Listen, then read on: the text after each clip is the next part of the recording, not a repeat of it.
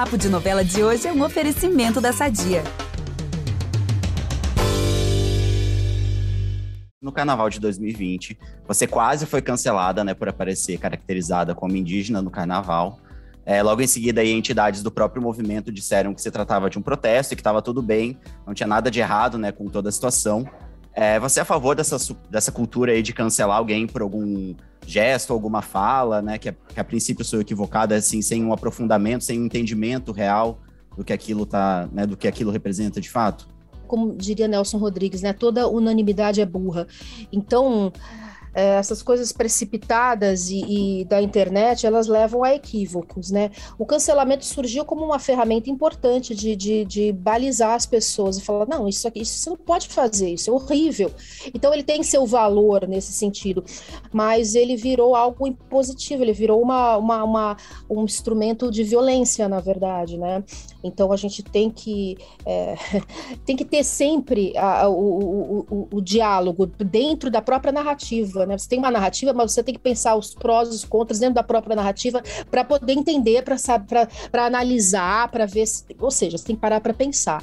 Né, o que está acontecendo no cancelamento é que ninguém para para pensar. Você quer, é, é, eu acho assim bem meio fascista o processo do cancelamento, na verdade. Até. Não, e sabe o que eu fico impressionado, assim? É porque tem essa questão do imediatismo, ninguém quer ouvir, mas todo mundo quer falar, e geralmente o cancelamento, o processo do cancelamento começa no Twitter, que é uma rede que tem um espaço limitado de caracteres, assim.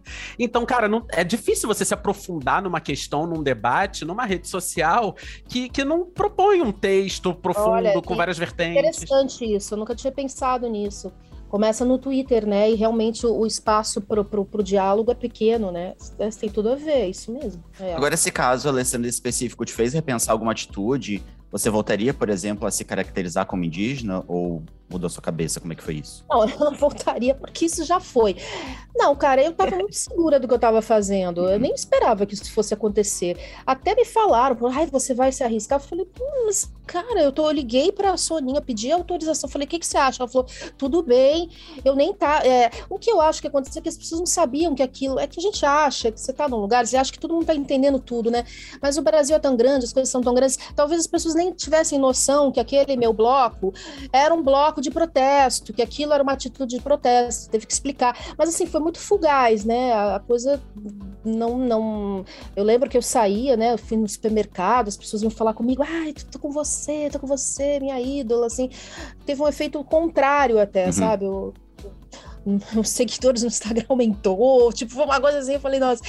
É, mas eu, eu tava bem segura do que eu tava fazendo, sabe? Eu acho a, assim, a questão da apropriação cultural é, é, quando não tem troca, né? Quando você pega um signo de um grupo de, e você se apropria para você e o, o, grupo em si que produziu aquilo não recebe nada, né? Não tem nada. É, não é o caso, né? Eu, eu, eu chamei um indígena para pintar o meu rosto. Então a pintura dele, o trabalho dele estava impresso no meu rosto. Na verdade era isso, né? O que deu a coisa do indígena foi a pintura, né? E ele tem um trabalho maravilhoso, tal, Benício, Pitaguari. E então eu estava lá para mostrar isso. Quer dizer, era uma era a representatividade era deles, né? E eu ali naquela eu tenho aquele espaço, né, da rainha ali do bloco, né? Que é, é uma coisa até. eu não sei nem se isso vai se manter, essa coisa, né, do, do, da rainha, do carnaval, né? Mas sei lá, isso é só uma tradição. Enfim, eu não, não, eu não me arrependo, acho que tinha, teve, teve seu valor. E era uma questão que para mim era contundente, sabe? Porque o tema do carnaval era vamos falar sobre resistência existência. Eu falei, pô, mas a questão que está mais pegando, os povos que estão mais sofrendo são os indígenas, então vamos, vamos, vamos trazer. Eles tinham vários indígenas de várias etnias comigo ali. Tinha os Guaranis aqui de São Paulo, tinha muita gente, tinha uma menina do Sul, do Nordeste, o Benício era do Nordeste, a Soninha. É, bem bacana, assim. É interessante você falar dessa questão da troca, porque justamente no cancelamento a pessoa vai ali no conceito bem raso que ela pega de apropriação cultural e já sai mandando ver nos caracteres, nem sabe o que, está falando. É bem isso que o Vitor falou, né? assim. 260 caracteres, a pessoa sai digitando, sabe, e vai, segue o fluxo. E aí quando vê, vira uma bomba e, enfim, né? é. né? E, então, eu acho que pela sua resposta, é, você não tem medo de ser cancelado, então. Cara, ninguém quer ser cancelado, né? Ninguém quer. Hoje em dia, todo mundo, a gente toma muito mais cuidado com tudo que a gente fala, né? Para não dar uma, dar uma bobeada, ou pede para ensino, para, pô, desculpa aí, me ensina, né? O pessoal lá do Big Brother, você vê eles o tempo todo, né, fazendo isso. Uhum. Olha, se eu falar alguma coisa errada, me ensina, me diz o que fazer. Tem que ser assim, né?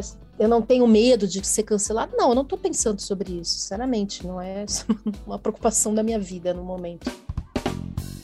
Essa conversa não acaba aqui. Para ouvir o papo na íntegra, é só voltar no feed do podcast Novela das Nove e procurar o episódio Paraíso Tropical, mais entrevista com Alessandra Negrini. Nesse programa, ela lembra os desafios de interpretar as gêmeas Paula e Thaís e também reflete sobre a maneira como a sociedade lida com o envelhecimento das mulheres. Até lá!